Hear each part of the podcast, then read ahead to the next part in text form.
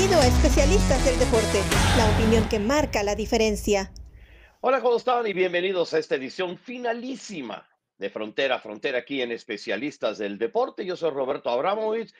Vero Rodríguez no nos acompaña esta semana ya que andaba dando vueltas allá por Indianápolis, entonces cubriendo para Telemundo y como siempre hizo gran cobertura de, de Indy y de todo el automovilismo, como siempre lo hace, como lo hace aquí también en especialistas del deporte. Entonces, como siempre, entrando de emergente y vaya emergente que tenemos, Eric Gómez está con nosotros. Eric, bienvenido. Siempre un placer trabajar contigo. ¿Cómo estás?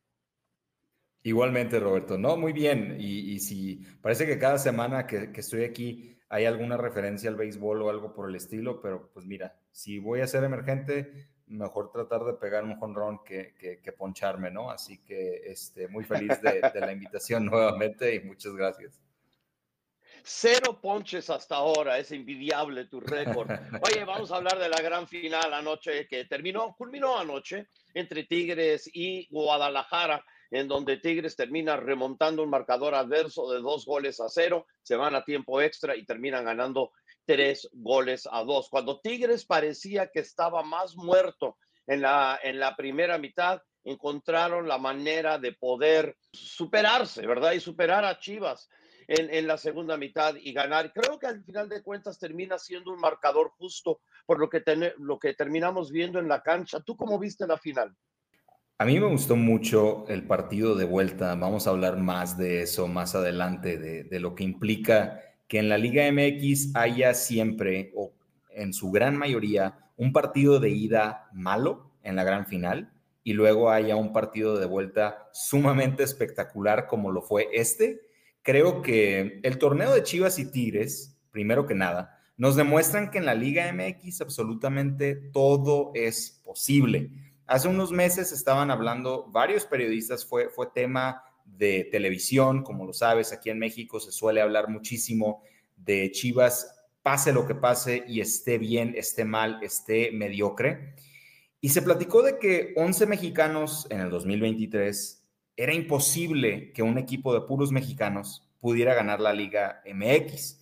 Creo que Chivas demostró, a pesar de no llevarse el campeonato en esta ocasión, que eso es totalmente erróneo, que no es cierto y que no estamos hablando de la Premier League, por ejemplo, de la liga. O sea, de verdad siento que en la Liga MX todo es posible porque del otro lado, el equipo que quedó campeón, Tigres, tuvo tres directores técnicos en este torneo. No importa qué tan bueno sea tu plantel.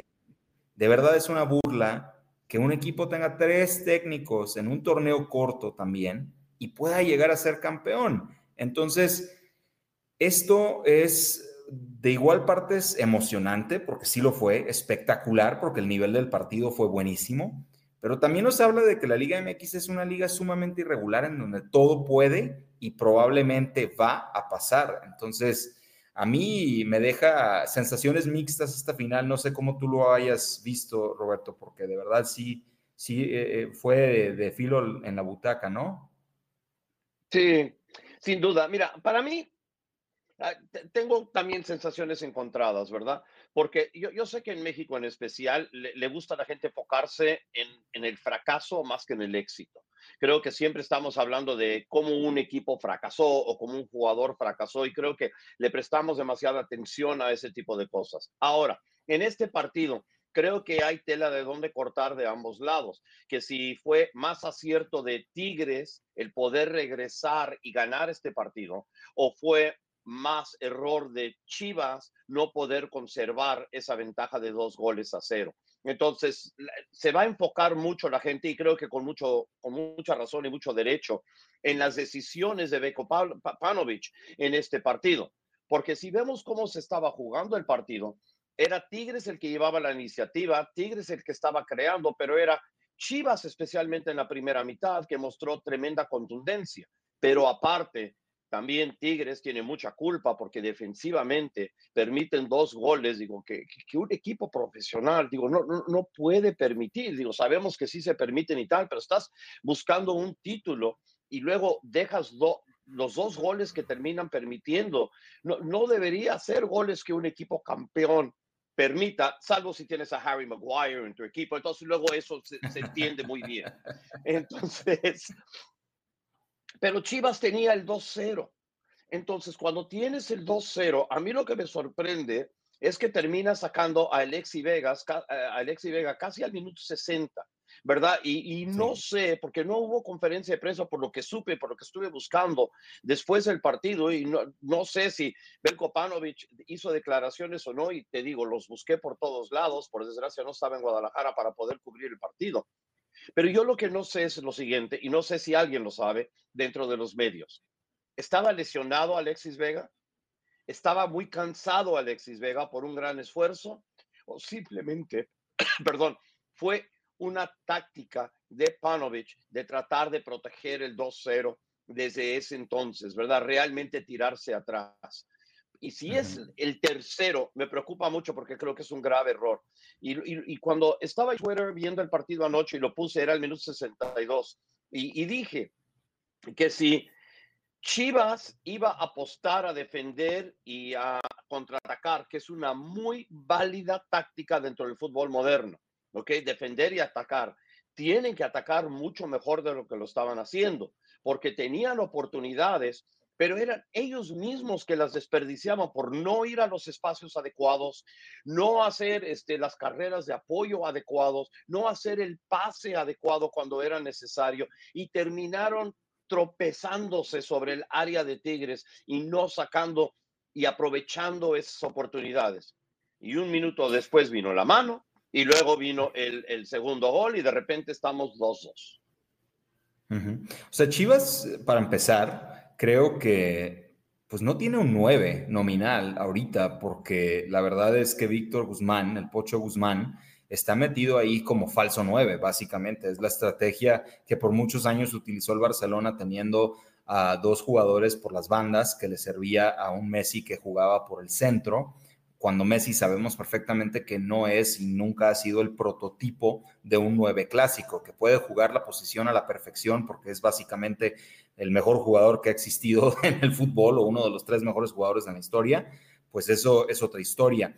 Ahora, con el Pocho Guzmán, la verdad la, estrategia estaba saliendo bastante bien y en la táctica fija, en el segundo gol, ese gol estuvo trabajadísimo. Yo sé que Tigres también tuvo ahí una, una situación muy mala en la defensiva defendiendo ese corner, pero Víctor Guzmán mete un golazo porque tiene una técnica, además, él impecable. Y eso es importante mencionarlo porque si no tienes un 9 nominal, estamos hablando de que Ronaldo Cisneros hizo un muy buen partido contra la América también en, el, en la semifinal de vuelta, pero Macías. Pero él es 9 nominal. Él es 9 no, nominal. El Pocho Guzmán no. No, el Pocho Guzmán no. Nunca ha jugado de 9. O sea, ha sido un jugador que. Ronaldo Cisneros. No, Cisneros, es un 9, pero no es... Jugó 9 de, en, Chivas, jugó 9 en Atlanta, siempre jugó de 9. Ahora, si te gusta su calidad o no, es, otra cosa. Eso, eso. Para mi gusto no es un jugador al que le vas a confiar ser el 9 en una final, en una gran final. Sobre todo, repito, cuando el Pocho Guzmán como falso 9 lo estaba haciendo muy bien, o sea, repito, mete un gol pero Chivas tiene una deficiencia en esa posición porque Macías está lesionado, porque Cisneros viene generalmente desde la banca y porque Guzmán es un falso 9. Entonces, ¿qué pasa? Cuando ya sacas a Alexis Vega, que es jugador, el jugador más peligroso generalmente que tiene el Guadalajara, aunque el Piojo Alvarado, y eso también lo podemos platicar después, fue el MVP de Chivas en esta liguilla, jugando por la otra banda, ya le estás quitando una dimensión de ataque muy importante al equipo y creo que para Paunovic es como bastante necesario retrasar las líneas, sobre todo cuando vas ganando 2 a 0 y faltando media hora en tu casa, cuando también se había visto a un André Pierre Gignac bastante limitado en los primeros 150 minutos. No, e, entiendo, ¿verdad? Creo que, creo que se terminó confiando de que debido al mal momento que, estaba cruzando Tigres ofensivamente, especialmente Guiñac no jugando bien, como mencionas. Y, lo vimos, ¿verdad? Tuvo oportunidad y las terminó fallando. Pero luego ellos cometen el error de la mano y eso va al penal y luego de ahí en adelante ya están contra, están contra la soga y están aguantando golpes. Y creo que cuando le das a un equipo como Tigres, que sabe ganar este tipo de partidos, ¿verdad? Le das una vida que no tenía Entonces, eso es lo que va a suceder. Pero si queremos ser realmente justos en cuanto a cómo se jugó el partido y tal, si lo quieres decir que, bueno, fue porque Chivas o dejó la iniciativa o fue Tigres el que la buscó en todo momento, aún en la primera mitad. Digo, ah, las, oportunidades fueron realmente todas, de, todas del equipo de, Tigres, ¿verdad?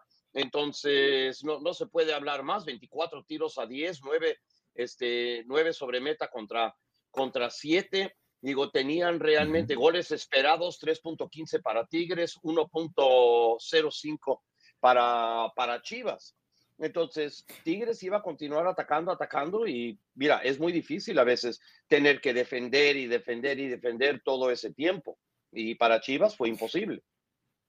No, y son las dos cosas. O sea, tanto Chivas se dio la iniciativa como que Tigres dijo, ¿sabes qué? Es ahora o nunca. Tenemos 30 minutos para sobrevivir en este torneo y tratar de ganar el campeonato y todo, todo, todo les salió bien porque como mencionas, hay una mano, precisamente porque Briseño tiene el, brazo en posición no natural, no es que él haya cometido ahí un error craso, pero el cabezazo creo que de Córdoba le termina pegando en, la, en, el brazo y, provoca el penal. Y después de eso, el segundo gol también ahí es bastante desafortunado para Chivas porque para ese entonces Tigres ya tenía todo el vendaval, estaban atacando con 7, 8 jugadores en cada jugada, lo cual habría oportunidades de, contragolpe, pero sin Vega sobre la cancha y con un Alvarado que cada vez estaba más cansado, eh, se volvía muy difícil porque la persona que entró en el segundo tiempo, básicamente para ocupar la posición de Alexis Vega, que es Pavel Pérez, no tuvo un buen partido, la verdad se lo comió la presión y ahí se fueron dos, tres oportunidades que Chivas pudo haber acabado. Yo quería compartir un punto corto, espero que este sea uno de los clips que cortemos para redes sociales Robert, porque creo que es importante destacarlo. Este, este partido demostró, porque dijiste hace rato, defenderse en el fútbol moderno, buscar la victoria de esa manera, es algo muy válido. Claro, lo es, pero tienes que saber hacerlo. Eso es lo importante. La historia de esta liguilla es que tres de los equipos que tenían todo para quedar campeones, Monterrey, América y Chivas, jugaron a defenderse y lo hicieron mal lo hicieron en casa además, que eso para mi gusto no es la mejor manera de sacar un partido porque estás eh, básicamente siendo, sobre todo en el caso del América, por ejemplo, eh, estás contradiciendo la, el ADN de tu equipo.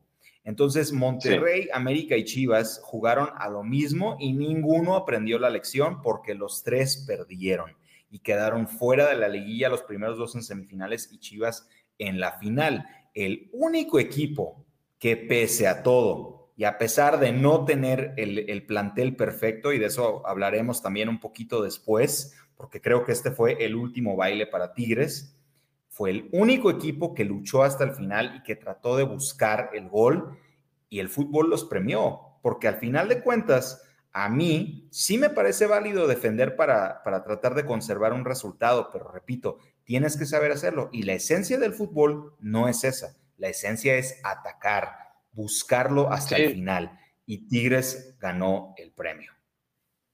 Tiene que haber un equilibrio, ¿no? Entre el fútbol, por ejemplo, que demostró Panovich anoche y como demostró América y, Monterrey, como dices, contrario a, por ejemplo, lo que hace lo que hace Loco Bielsa que, no importa cuál sea el marcador, ataca, ataca, ataca. Creo que tiene que ver un equilibrio, tiene que ver un momento en donde sí sabes defender y tal, pero cuando lo haces tan temprano, ¿verdad? Y digo, aún temprano, estando con el 2-0, porque estaban defendiendo realmente desde el minuto uno, digo, eso era la estrategia, ir y contragolpear. Pero si no vas a ser efectivo contragolpeando, entonces mejor no trata, entonces mejor trata de subir un poco más tus líneas y tratar de ganar la media cancha y en vez de buscar contraatacar desde tu propia, desde los linderos del área, de tu propia área, ¿verdad? Busca contraatacar desde la media cancha, ¿verdad? Eso es mucho mejor, pero no trataron de ganar la media cancha, se dieron demasiado el esférico y, y para mí, digo, eso terminó perjudicándolos y por eso creo que Chivas termina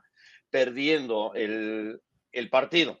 Este, ahora, con, en cuanto a Tigres, eh, eh, estaba viendo acá la lista de los equipos más ganadores. A Chivas se le va la oportunidad de alcanzar al América con 13 títulos en México. Toluca todavía se queda con 10, Cruz Azul con 9. Tigres alcanza al León de nuestro buen amigo Oscar Pérez y deja atrás a Pumas, que tiene 7, de nuestra buena amiga Verónica Rodríguez. Entonces, eh, estabas diciendo que este probablemente es el último baile de Tigres, porque sí es un equipo muy veterano, muy colmilludo, y jugadores, especialmente como, como Guiñac, ya no se ven en sus mejores momentos. Qué bueno que tenían a Sebastián Córdoba, porque Sebastián Córdoba para mí fue el jugador de toda la liguilla, anotó en seis y siete partidos jugados. Y y el gol que termina metiendo para empatar el partido, digo, ¿qué más se puede decir? Sebastián Córdoba para mí es el MVP del, del equipo en esta temporada. Pero ¿cómo se va a tener que reestructurar Tigres ahora después de este año? Pues vamos a platicar primero de los jugadores que ya están, por ejemplo, arriba de los 30 años, algunos incluso más cerca de los 40 que de los 30. Nahuel Guzmán, que es el portero, que al final de cuentas un portero no tiene tampoco esa fecha de caducidad como los demás jugadores del plantel, pero siento que Nahuel también ya cada vez está teniendo lapsos a pesar de mantener esos reflejos tan espectaculares que, muchas veces termina salvando a Tigres. También Rafael Carioca, que es pieza fundamental del mediocampo de Tigres, arriba de los 30. Juan Pablo Vigón, que también fue un jugador muy importante para Tigres en este torneo, arriba de los 30. El Diente López, uno pensaría que es más joven el Diente López, el uruguayo delantero, que a muchas veces ha venido desde la banca a salvar a Tigres, también ya tiene 30.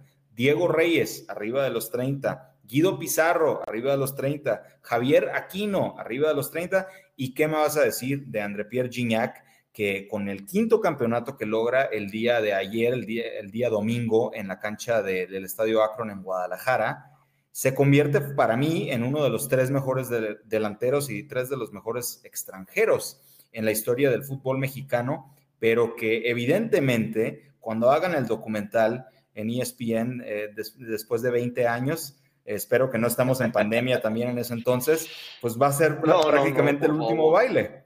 No, por favor, no, pero es el último baile también para él y para esta generación de Tigres que mucho se ha hablado que si es un equipo grande ya, a mí me parece más bien calificarlo como un equipo de época, como el Pachuca lo fue en los 2000, como el Toluca lo fue también en los 90, en los 2000, Necaxa, y así puedo ir nombrando equipos.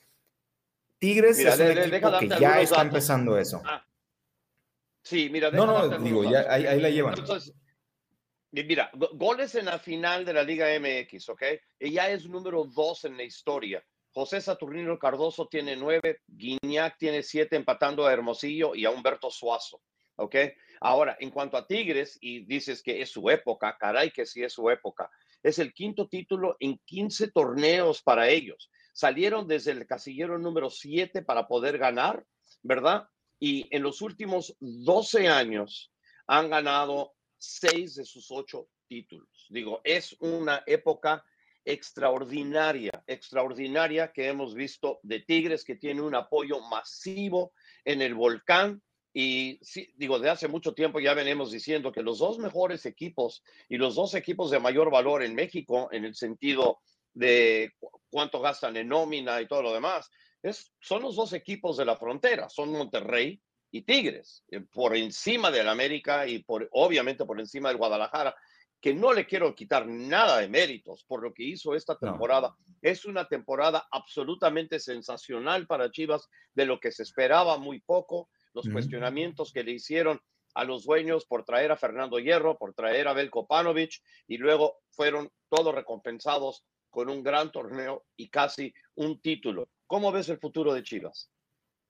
El futuro de Chivas es muy bueno porque estamos hablando precisamente de que tienen un plantel joven, tienen un técnico que sabe sacarle lo mejor a estos jugadores y como mencionas, ya la estructura de dirigencia parece estar resuelta con un Fernando Hierro que al principio yo te voy a admitir, lo vi más como una contratación tipo Johan Cruyff hace 10 años o hace más de 10 años cuando lo trajeron a la holandesa Chivas, en donde realmente era más por el tema mediático que porque de verdad iba a poder hacer diferencia dentro del equipo.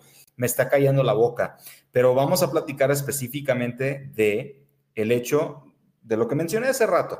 Se ha hablado mucho de que en esta Liga MX actual no se puede ganar con 11 mexicanos. Yo estoy totalmente en desacuerdo con eso, porque cuando el América le gana a Chivas, la burla es precisamente que no es que tengas puros mexicanos, es que tengas a los mejores mexicanos. ¿Por qué? Porque Henry Martín suele destacar en esos partidos, es un delantero mexicano. Antes de que Córdoba se fuera, por ejemplo, del América Tigres, Córdoba también vacunó a las Chivas en algunas ocasiones. Ochoa, que también fue un, portero que marcó evidentemente mucha diferencia a favor del América. Y así nos podemos ir en la lista. Chivas ha logrado consolidar talento. Eso era lo que le faltaba Ningún equipo puede ganar en México sin el talento apropiado. Chivas estaba de relleno con muchos jugadores en estos últimos años y ahora parece que ya encontraron la fórmula. Repito, están, para mi gusto, a uno o dos jugadores de hacer ya la, faena. Les falta un nueve. Vamos a ver qué pasa cuando vuelva este JJ Macías. Y la verdad, para mi gusto, sin faltarle respeto al Guacho Jiménez, creo que les hace falta un portero también de mayor seguridad. Fuera de eso, es un muy buen equipo. Entonces yo, si no alteran la estructura, siento que Chivas va a seguir siendo protagonista en los próximos torneos y que evidentemente la carrera está ya muy fija con el América para ver quién va a ganar el próximo torneo entre ellos dos, porque sabemos que si Chivas gana, empata al América en títulos con 13 y sabemos que si el América gana, se aleja con 14. Eso va a ser muy interesante y creo que es un excelente momento para ser aficionado de las Chivas. Pero mira, también hay que ver si va a haber jugadores que van a salir, porque como todos sabemos, son muy pocos los equipos que pueden mantener a la gran mayoría de jugadores, olvídate todos jugadores. Pero vamos a hablar de alguien como Alexis Vega, porque si tú eres un equipo internacional y no estamos hablando necesariamente de la liga inglesa, la española o la alemana, pero hay muchas ligas, obviamente, en Europa en que podía caber y muy, muy bien un jugador como Alexis Vega. Ya tiene 27 goles en 135 partidos con, ah, con Chivas y aparte tiene 6 goles en 27 partidos con la Selección Nacional de México. Es un jugador de exportación y creo que para su carrera, tiene a los 25 años de edad, este es el momento para poder explorar eso. Ahora la cuestión es de que si quiere, va a venir a una oferta que sea del agrado no solo de Alexi, pero obviamente de Chivas, eh, de algún equipo europeo. Es un tipo de jugador que para mí debería ya estar en Europa y creo que eso ayudaría probablemente a alzar también su nivel. La cuestión es que si sí se va, ¿cómo lo termina reemplazando? Porque creo que para, no, no, no creo, es sin duda para mí el, el jugador más importante que tiene Chivas. Yo no sé si él quiera ir a Europa y lo digo de todo corazón, no es una crítica, porque yo creo que lo más importante para un futbolista de cualquier nacionalidad de este lado del planeta, llámese mexicano, estadounidense, brasileño, chileno, lo que tú quieras, es primeramente ese deseo. ¿Por qué lo menciono? Porque en México Alexis Vega es uno de los mejores, eh, de los jugadores mejor pagados en toda la liga Alexis Vega ha dicho en varias ocasiones que para él es muy importante esa estabilidad. Repito, no, lo critico. Si él prioriza eso porque quiere darle una mejor vida para su familia, eso está totalmente válido. Pero de verdad a mí no me parece que a los 25 años sea el momento óptimo para él emigrar a Europa. Ya debió de haberlo hecho hace tres años y el hecho de que no lo ha hecho y de que ya lleva cinco años en, Guadalajara, cuando ha tenido altibajos, sí, pero que el nivel y el talento que le conocemos siempre ha sido constante, el hecho de que él se mantenga en el Guadalajara, para mí es ya esa indicación mayor de que él no quiere salir. Yo me enfocaría, por ejemplo, en otros jugadores dentro del plantel del Guadalajara que podrían salir, que también están en edades quizás un poco similares, pero que ellos se ha notado que sí tienen ese, ese afán de querer salir y el principal de ellos sería Roberto Alvarado, porque el Piojo tuvo un torneo increíble, lo cerró con una liguilla impecable y que él, él a sus 24 años, creo que las oportunidades, cuando sobre todo estaba en Cruz Azul, llegaron, pero que el equipo en el que estaba él anteriormente no le permitieron salir. Hay otros jugadores dentro del plantel de Chivas que yo también vería para el futuro. Uno de ellos sería el Chiquete Orozco, por ejemplo, que tiene 21 años de edad y que tuvo un muy buen torneo. Y el otro sería eh, Gilberto Sepúlveda, el Tiva, que tiene 24 años y que se solidificó mucho en este último torneo y que siento que es un jugador que también podría emigrar si él así lo quiere. Perfecto. Oye, Eric, estábamos platicando antes de empezar esta grabación y tenías alguna noticia, información de cómo podría cambiar las finales del torneo a partir de quizás el año entrante. ¿Qué, qué información tienes? Pues hace ratito critiqué el hecho de que las finales de ida en la Liga MX suelen ser muy aburridas. Creo que en este torneo tampoco fue un partido muy emocionante que digamos el que vivimos en el Estadio Universitario de Nuevo León. Para eso, con la nueva estructura de la Femex Food se está poniendo una propuesta sobre la mesa que eliminaría la final de ida. Sería a un solo partido la gran final del fútbol mexicano estilo Super Bowl, estilo UEFA Champions League, en donde se le daría la prioridad al equipo que terminó más arriba en la tabla para ser el local de esa finalísima. Eh, también se está platicando de que podría haber una estructura alterna al tema de la televisión. A eso me refiero cuando hablo de, que tiene parecidos al Super Bowl. Vamos a ahondar un poquito más en eso. En Estados Unidos, eh, las cadenas televisivas que transmiten a la NFL se rotan el derecho de ser la casa exclusiva del Super Bowl año tras año. Es decir, un año lo tiene Fox, otro año lo tiene CBS, otro año lo tiene NBC, ESPN y ABC van a entrar a ese ruedo a partir del 2028, me parece. Y en México, pues evidentemente el equipo que tiene ese derecho, perdón, la televisora que tiene el derecho de transmitir, es con el que tiene contrato firmado dicho equipo, es decir, en México, ¿no? Si el América llega a la final, pues Televisa evidentemente lo va a transmitir. Eso cambiaría también con esta nueva estructura, es decir, una final la tendría, por ejemplo, ESPN, otra, otra la tendría Televisa, la que sigue TV Azteca, la que sigue Fox y así sucesivamente. Esto con el hecho de tratar de revitalizar la final del fútbol mexicano y de traerle más dinero también a los dueños que revenderían los dueños los derechos, perdón, televisivos a estas cadenas que están interesadas en transmitir la final en exclusiva. Entonces, muy emocionante. Vamos a ver si la propuesta eh, pasa y si esto se empieza a aplicar en el fútbol mexicano, porque para mi gusto creo que sería muy emocionante. No sé qué opinas. No, sería muy interesante, estoy 100% de, de, acuerdo y como dice, el, partido de ida no fue nada especial y creo que cuando lo haces a un partido sí tiene esa mayor sensación a, final y todo. Me, me, gusta la idea, realmente me gusta la idea. Lo que no sé si me gusta es que si los partidos no van a estar en televisión abierta, creo que para México en especial, eh, no, todo el mundo tiene cable, si en Estados Unidos no todo el mundo tiene cable, y es más, hay mucha gente que lo está dejando, en México menos gente tiene cable, entonces que la final esté en un canal que sea como ESPN o como Fox y que solamente esté en cable televisión y no a televisión abierta, creo que eso, e, eso no es positivo para mí. Entonces, pero aparte de todo lo demás, me, me, me gusta me gusta el sistema, me gusta bastante. Oye, vamos al miércoles entrante, donde León recibe en casa a LAFC en la final de la Liga de Campeones de CONCACAF. León viene bien descansado porque pues fue eliminado durante la liguilla de la Liga MX. El AFC viene descansado porque se tomaron la semana libre, no jugaron esta semana para poder estar listos para jugar contra León. Si recordamos la última vez que estos dos equipos se midieron en la Liga de Campeones de CONCACAF, León le dio un baile a LAFC en el No Camp, ganándole dos goles por cero y parecía que tenía todo para eliminar a LAFC. Sin embargo, una vez que fueron a Los Ángeles y que se tapen los oídos Oscar Pérez en este momento, pero el baile que le puso LAFC a León allá fue increíble, fue 3-0, pudo haber sido muchísimo más y terminó LAFC ganándole a León y eliminándolos. Entonces, ahora, ¿cómo ves tú esta final?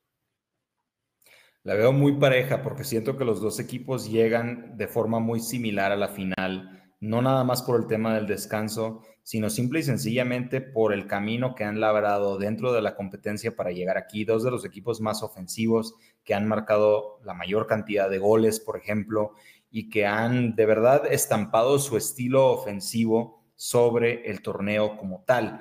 Del lado mexicano, yo hablaría de que León está muy bien dirigido por Nicolás Larcamón, que básicamente fue la revelación del, del torneo mexicano, perdón, cuando fue el director técnico del Puebla que hizo muchas cosas con un plantel muy limitado que la verdad no se esperaban de ese equipo y mucho menos de un técnico prácticamente desconocido argentino que llegaba del fútbol de Sudamérica.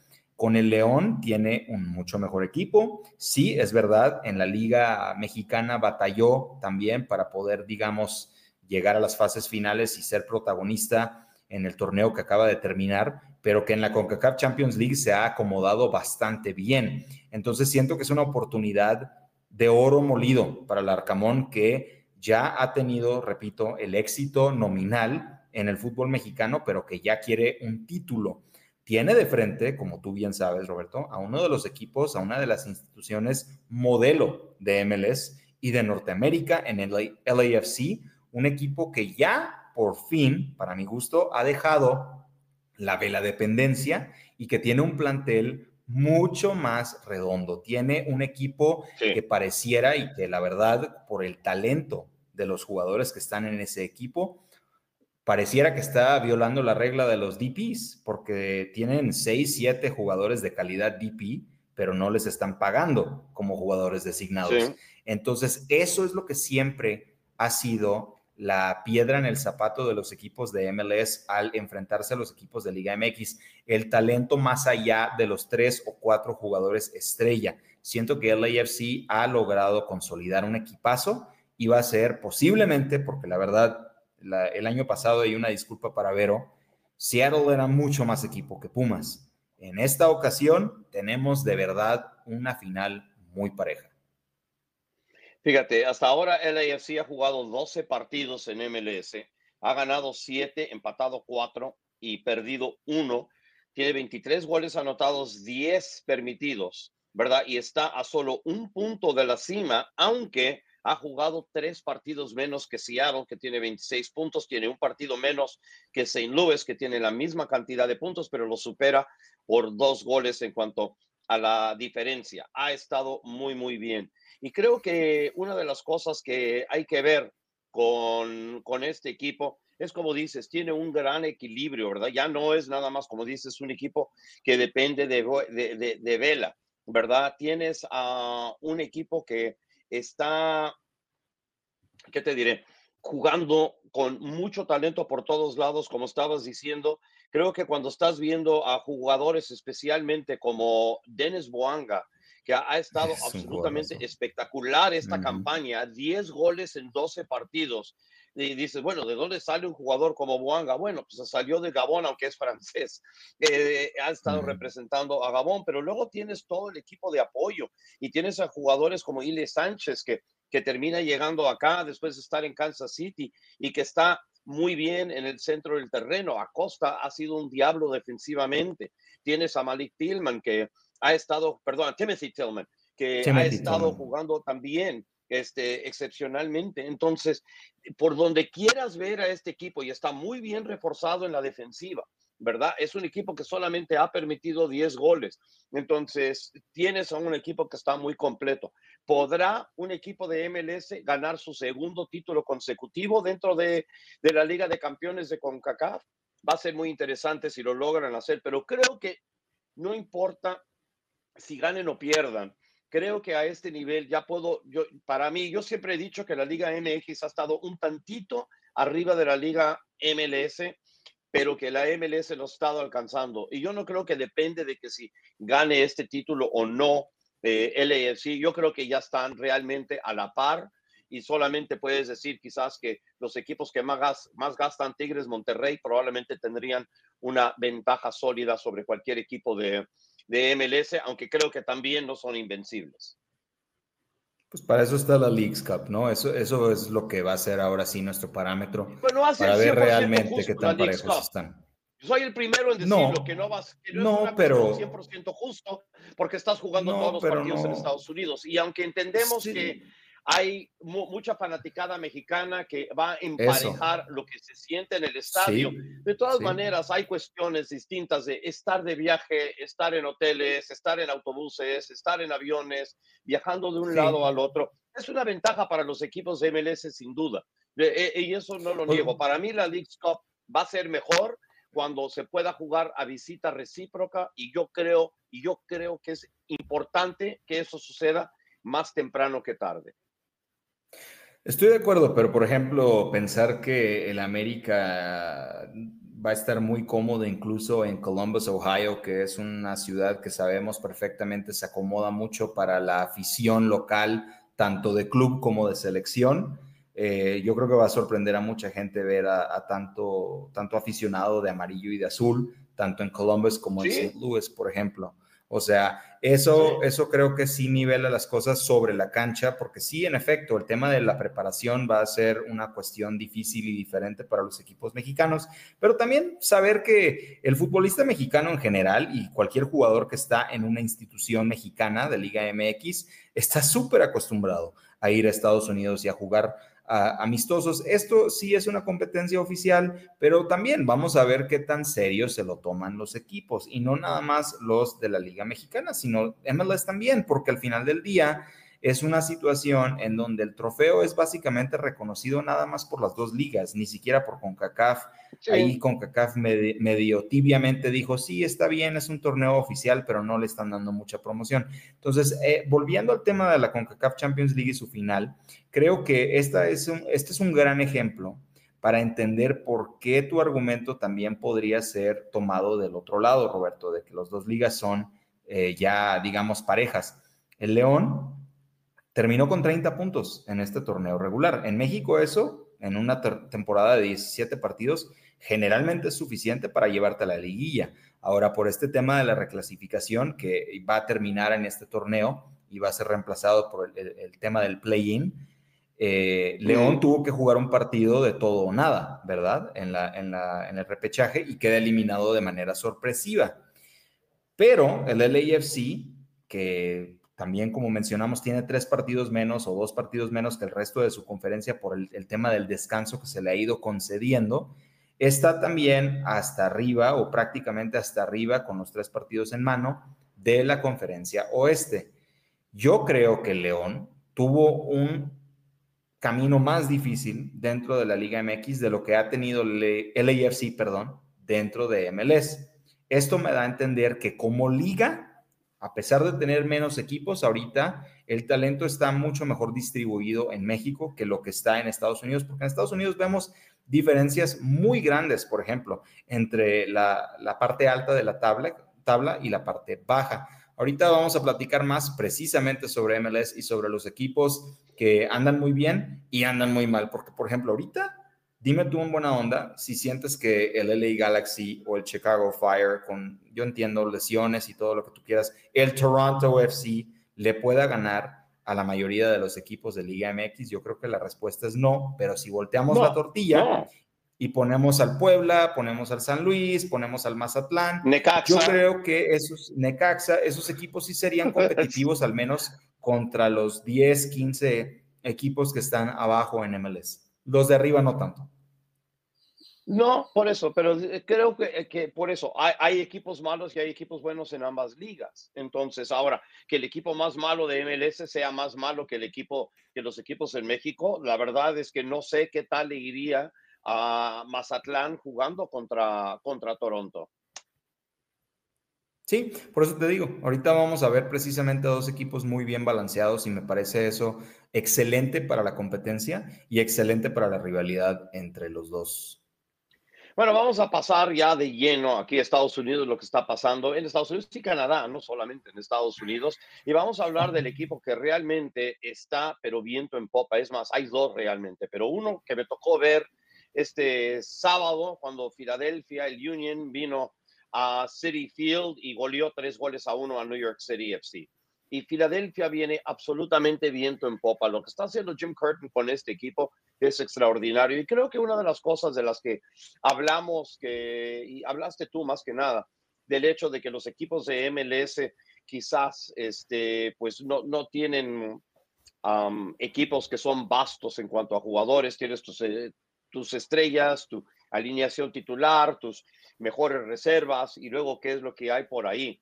Entonces se le hizo difícil, como se le ha hecho a todos los equipos en MLS, competir en la Liga de Campeones de CONCACAF y la Liga al mismo tiempo. Se ha, convertido en un problema y los equipos que están en MLS le ponen más preponderancia a la Liga de Campeones de CONCACAF y luego terminan arrancando en falso. Entonces, Filadelfia, desde que fue eliminado de la Liga de Campeones, no han perdido en sus últimos siete partidos. Sacaron 17 puntos de esos siete partidos y en los últimos cinco partidos han sacado 13. Solamente han permitido dos goles, mientras que han anotado nueve en esos últimos cinco y por ahora lo están haciendo sin dos de sus valores jóvenes, que son Jack McGlynn y Quinn Sullivan, que están con la selección sub-20 de Estados Unidos, que por cierto juega mañana contra Nueva Zelanda por la tarde, que le vaya muy bien a la selección de Estados Unidos. Y Filadelfia viene jugando muy, muy bien. Y hay que recordar que Filadelfia fue finalista el año pasado contra el AFC, parecía que tenía el partido ganado hasta que Gareth Bell anotó ese gol en los últimos segundos casi del tiempo de, en tiempo extra, que luego se fueron a penales y fueron finalistas de la conferencia del Este el año anterior. Y lo están haciendo sin un enorme presupuesto. No gastan como Toronto, no gastan como el AFC, definitivamente no gastan como el Galaxy o como la mayoría de los equipos. Es un equipo de más o menos media tabla en cuanto a dinero gastado en esta liga y es impresionante lo que están haciendo.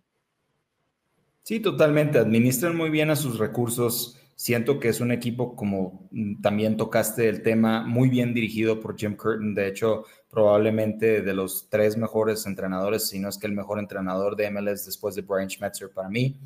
Y siento que este equipo está aprovechándose también de las facilidades que le están dando los rivales, porque fuera de la victoria que tuvieron contra New England, que sí es un equipo contendiente dentro de la conferencia este, la verdad se están aprovechando ahí y, con todo respeto, Roberto, de varios equipos malitos o que no están arrancando bien la temporada, como fue el New York City FC este sábado. Empataron a cero contra el DC United. El DC United ahorita ni siquiera me parece que está en zona de playoff directa.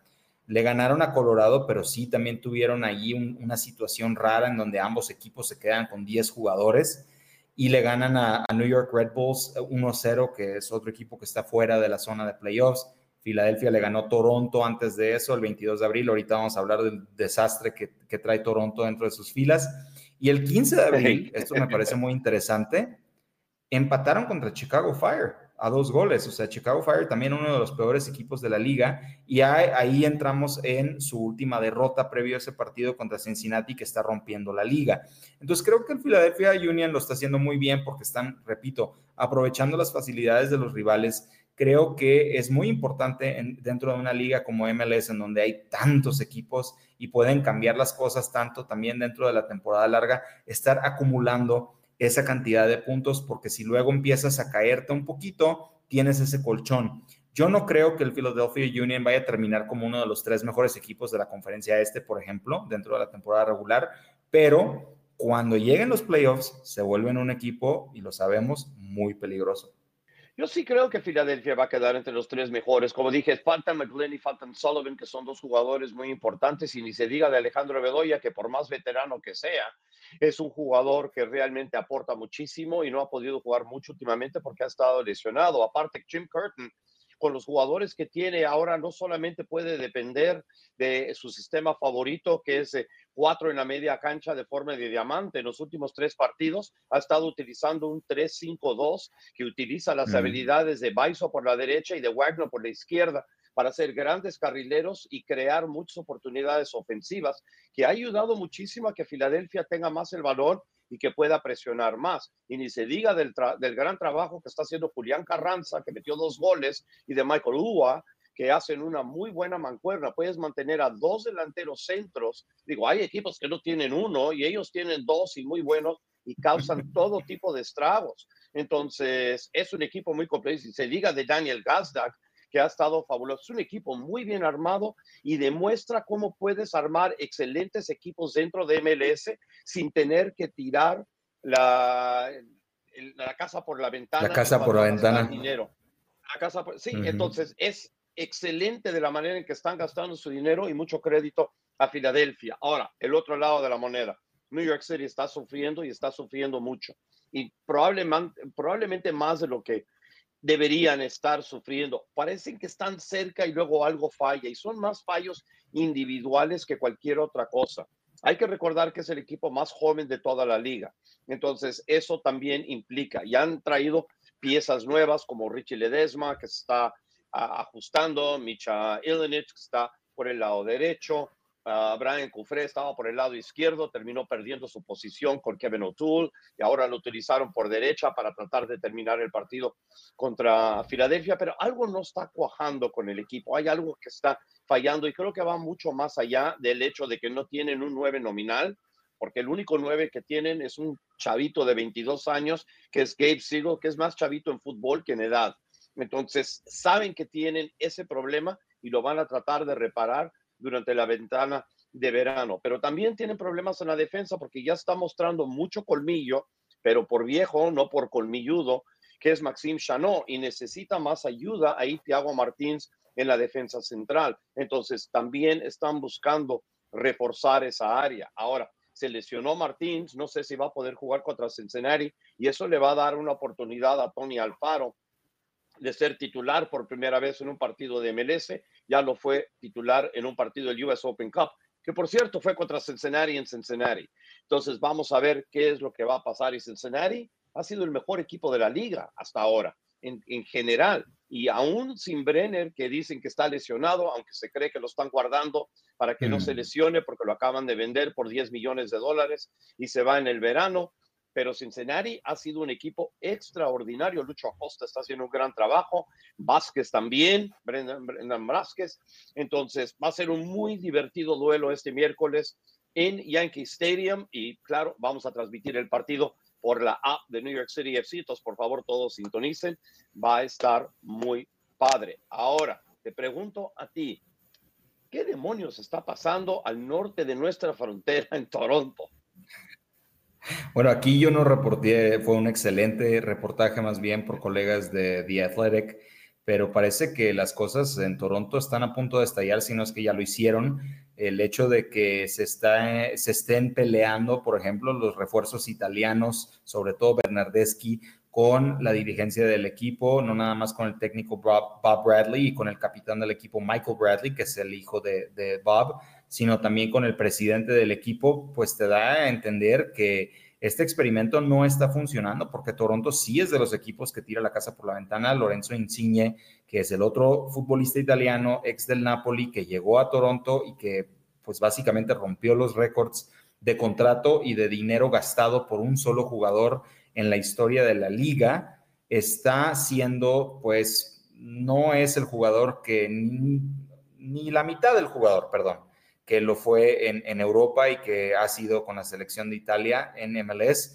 No sé si le ha costado mucho adaptarse, no sé si es de esos jugadores que la verdad llega a Norteamérica y quiere tirar flojera, pero no, estaba, no está bien la cosa. Y Bernardeschi, peor tantito, a pesar de que es su colega, su coequipero, fue su coequipero, perdón, en la selección de Italia y ahora lo es en Toronto, eh, se habla mucho de que le tiene envidia se habla mucho de que no está satisfecho por estar en la sombra de él y que básicamente entrar a ese, a ese locker room, a ese vestidor, es un lugar en donde se siente la tensión todos los días y sabemos perfectamente que eso pues básicamente es una bomba de tiempo para cualquier equipo de fútbol. Entonces, si no arreglan esto rapidísimo, las cosas van a ir de mal en peor para Toronto.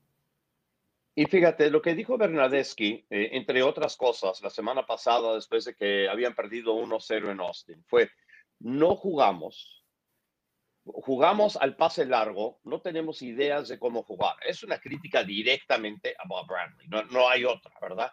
Entonces lo puso directamente en la mira. Y era una situación en donde decías, bueno, ¿van a terminar despidiendo a Bob Bradley o todavía tiene él, el apoyo de Bill Manning? Porque el equipo solamente había ganado dos partidos hasta, hasta que llegaron este fin de semana. Tenían cinco, dos ganados, cinco perdidos, perdón, eh, siete perdidos, cinco empatados. Digo, estaban terribles en lo que, en lo que va de la, lo que va de esta temporada. Entonces, al parecer no despidieron a Bob Bradley y Bob Bradley dijo que por cuestiones futbolísticas este, iba a poner en la banca a no en la banca, sino suspender a Bernardes no no va a estar incluido entre los 20 jugadores que normalmente visten en MLS. Pero la verdad es que lo, lo hizo por disciplina, por disciplinar al jugador. ¿Y qué es lo que terminó pasando? Lorenzo Insigne tiene uno de sus mejores partidos, tiene dos asistencias en los goles de DeAndre Curry y de Cosi Thompson y terminan ganándole por dos goles a uno a DC United, que venía jugando bastante bien últimamente. Y por cierto, tuvieron un entradón en, en Toronto, 27.065. Entonces todavía tienen el apoyo del público allá en BMO Field. Entonces, Ahora dijo que ya para esta semana regresa todo lo normal, fue lo que dijo Bob Bradley, pero esta es una situación que ver. Es un equipo muy incompleto el de Toronto, tiene excelentes jugadores en ciertas posiciones, pero también tiene unos huecos absolutamente enormes eh, que también tienen que solucionar y vamos a ver qué es lo que pasa, pero por la cantidad de dinero que están gastando, que es número uno en MLS, ¿ok? Y acercándose a los primeros cuatro en México en cuanto a dinero gastado, más de 24 millones de dólares en nómina, ¿verdad? En esta temporada. Esto no, esto no se puede aguantar. No puedes gastar esa cantidad de dinero y ser cerca de último en la tabla. Ya si estuvieras a mediados peleando por posición, ok, se puede quizás entender, pero para esto, para estar último, absolutamente no. Está muy mal hecho este roster de Toronto FC. No, un desastre, desastre total. Y la verdad es que no creo que vayan a correr a Bob Bradley, entonces probablemente veamos la salida de Bernardeschi eh, pronto. Y vamos a ver si eso arregla el problema, pero también parece que hay otras grietas ahí, repito, dentro de ese equipo que van a ser difíciles de sanar. Sí, fíjate, si, tienes a alguien como Lorenzo Insigne y sabes que no va a correr, entonces tienes que armar un equipo que, que, que defienda contra eso, o sea, que, que, que, puedas utilizar a lo que bien hace y luego no lo estás forzando a lo que no hace bien o lo que no quiere hacer. Entonces, le pones refuerzos a su lado de la cancha para que él no tenga que bajar a defender. Pero si recibe de la bola de media cancha para adelante, que pueda hacer lo que puede hacer. Y esta vez tuvo dos asistencias. Pero yo fui a Toronto y vi el partido contra New York City, narré el partido contra New York City y Toronto, ya no bajaba de media cancha. No baja. Entonces, mm. no es que se, se puede explicar y se puede hacer y tener jugadores así, si lo rodeas adecuadamente. Pero si no lo rodeas adecuadamente, entonces estás dejando a tu equipo con unas grietas terribles defensivamente que otros equipos pueden explotar. Sí, totalmente. Y es el jugador que siempre ha sido insignia en la máscara del Napoli. Creo que también tenía más amor a la camiseta era un jugador más participativo también en defensa, pero nunca se ha destacado por eso. Entonces, repito, sí, tienes toda la razón. Ahí es donde el presidente del equipo que ha gestionado estos grandes fichajes va a tener que pensar más en, armar un equipo coherente y no nada más en, tener a los jugadores más famosos o, mejores pagados de la liga, ¿no? exactamente. Oye, hemos hablado muchísimo mala suerte que no nos pagan por palabra, porque este hubiera sido el mejor de los días para ti y para mí. Nos tiramos casi 55 minutos acá, pero ha sido muy divertido. Digo, hablamos muchos temas importantes y espero que toda la gente le guste. El programa, como siempre, como ustedes ya saben, sale todos los lunes, lo repetimos en podcast de los martes, entonces siempre pueden ir a especialistas del deporte para poder descargarlo. Eri Gómez, ha sido absolutamente un placer charlar contigo. Gracias por estar siempre dispuesto aquí a estar con nosotros. Eres familia, sin duda. Entonces, a tu nombre, a nombre de Oscar Pérez, yo soy Roberto Abramo y esto ha sido Frontera a Frontera aquí en Especialistas del Deporte. Chao. Gracias por acompañarnos en Especialistas del Deporte. Hasta la próxima.